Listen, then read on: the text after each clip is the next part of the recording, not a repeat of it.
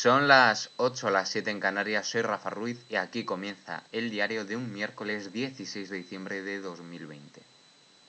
Muy buenas tardes gente, ¿qué tal? ¿Cómo estáis? Yo bien y vamos a empezar el programa con, ex con esto. Tres crisis supuestas son las que existen. La sanitaria o científica, económica o social y en nuestro caso la, la crisis política o institucional.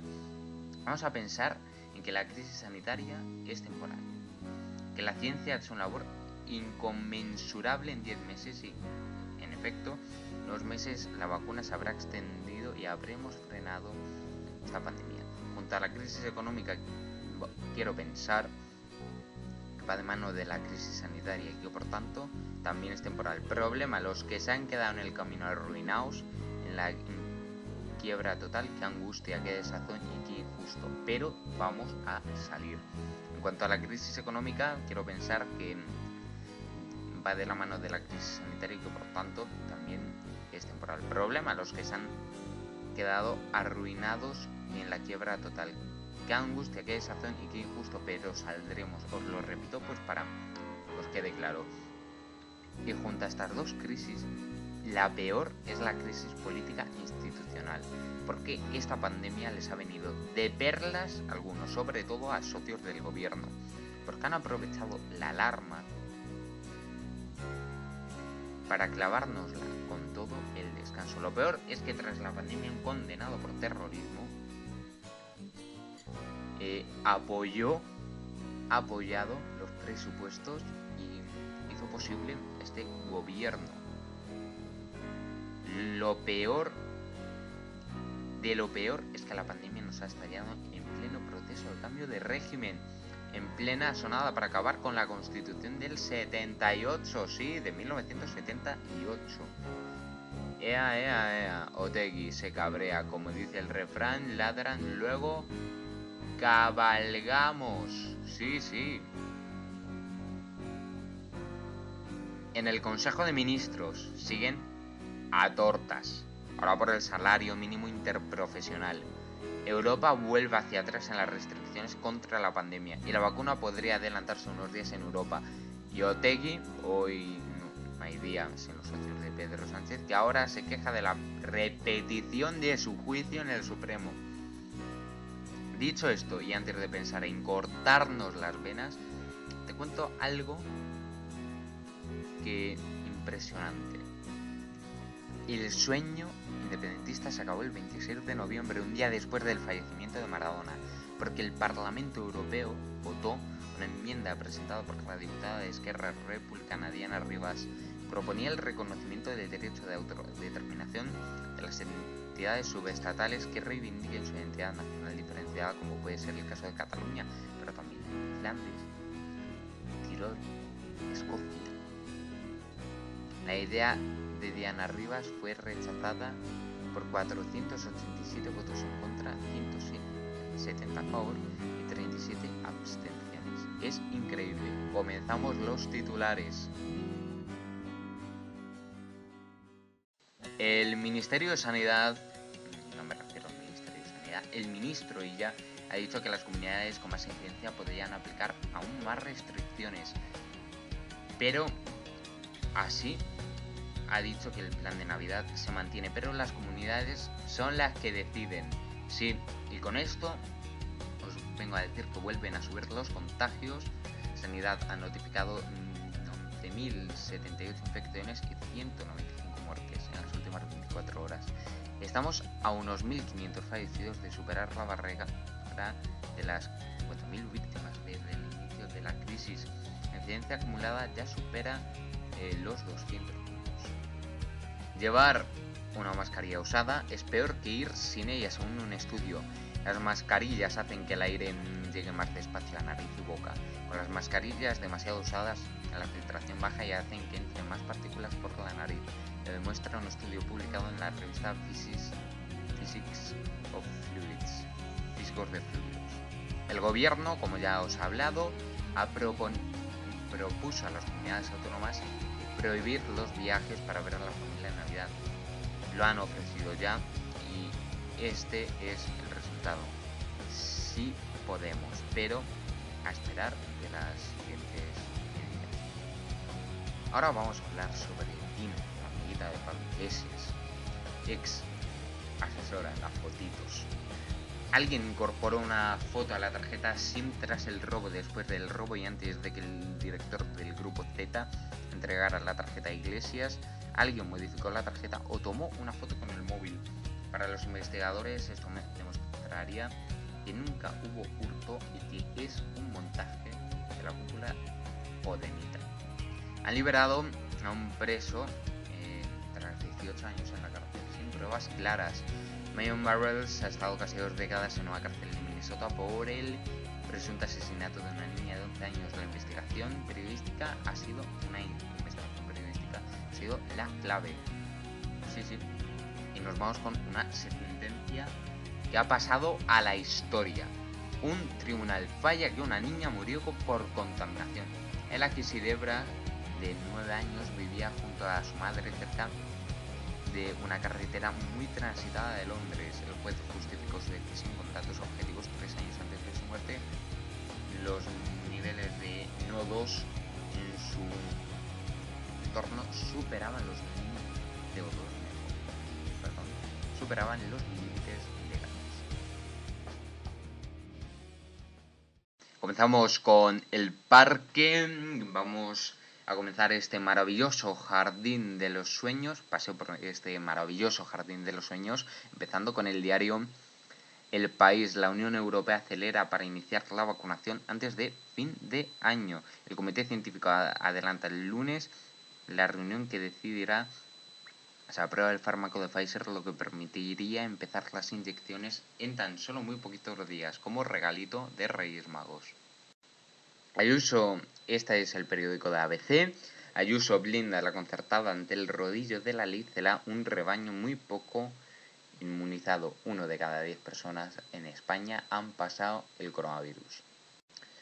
Y ahora continuamos con el periódico mm, Vacunas en Navidad. La Unión Europea acelera tras el sprint del Reino Unido y Estados Unidos. Europa autorizará el fármaco de Pfizer el día 21 para empezar a administrarlo de inmediato y Cataluña se plantea endurecer el plan de las navidades. Eh, continuamos ahora con el diario La Razón. La Fiscalía instó en 2018 a Hacienda a investigar al emérito Sánchez Casado 20, 45 minutos para constatar el bloque del Consejo General del Poder Judicial. Con esto terminamos el parque. Comenzamos los deportes. Ayer eh, acabamos hablando sobre Fórmula 1, pues vamos a hablar sobre Fórmula 1. Toto Wolff y el debate en la Fórmula 1 tras ver el espectacular debut del R25 de Alonso. El director de Mercedes no es ajeno al impacto que provocó la exhibición de Fernando Alonso con el coche con el que ganó su primer mundial. Lewis Hamilton interrumpió su rueda de prensa tras la ese sonido, el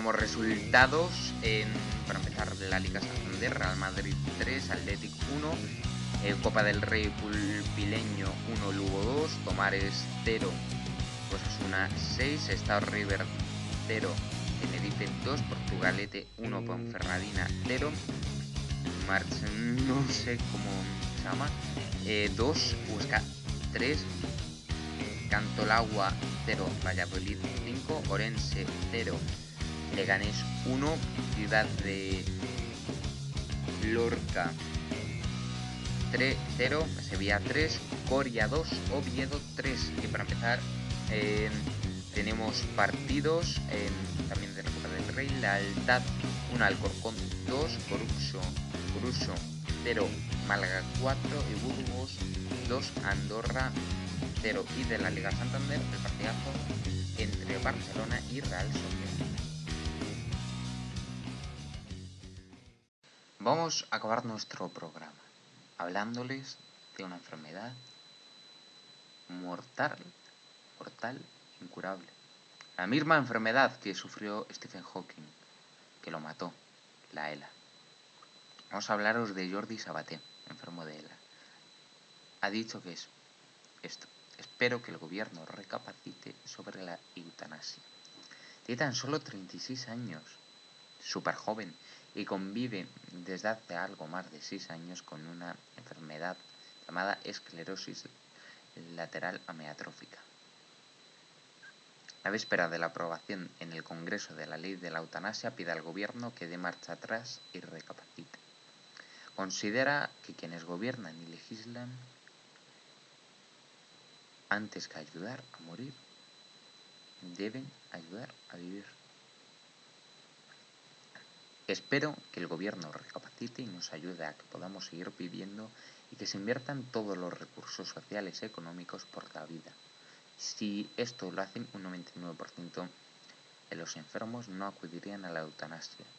Nadie quiere morir si tienen ayuda. Esto lo ha hecho él gracias a su máquina de infrarrojos que lee el movimiento de sus ojos. La entrevista tiene lugar justo después del lanzamiento de campaña Mueve un dedo por la vida, que va a estar activa desde 24 horas desde las 9 de la mañana de mañana que es el día en el que el Pleno del Congreso aprobará previsiblemente la ley que hará de la eutanasia un derecho, incluirla en un catálogo de servicios de la sanidad pública. Frente a esta opción, Jordi pelea por la calidad de vida de los enfermos. Es lo que su juicio está en juego, lo que no va a mejorar tras la entrada en vigor de la nueva legislación.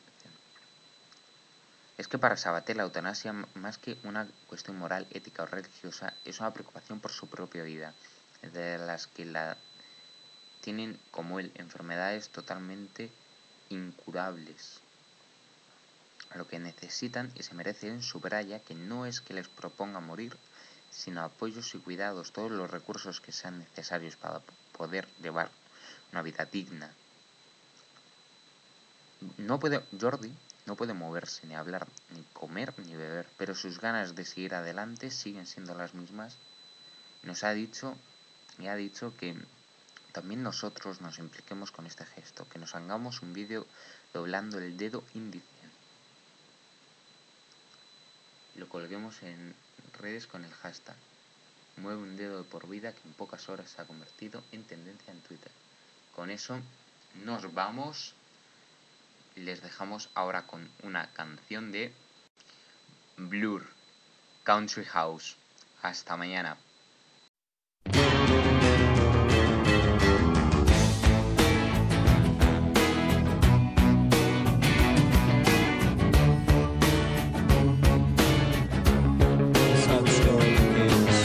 City dweller, successful fella, thought to himself, oops, I've got a lot of money.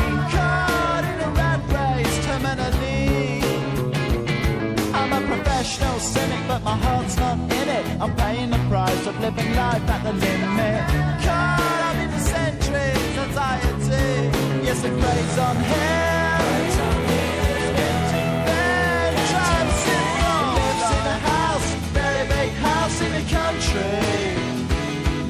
Watching afternoon repeats and the food he eats in the country.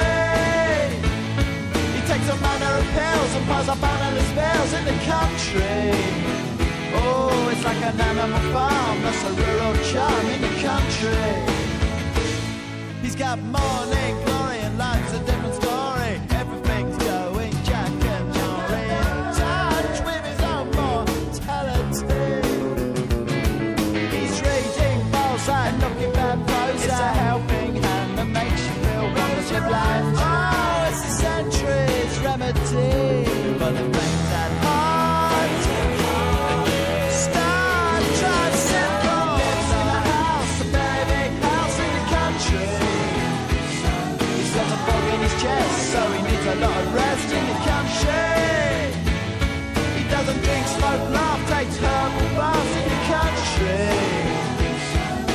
comes in the heart.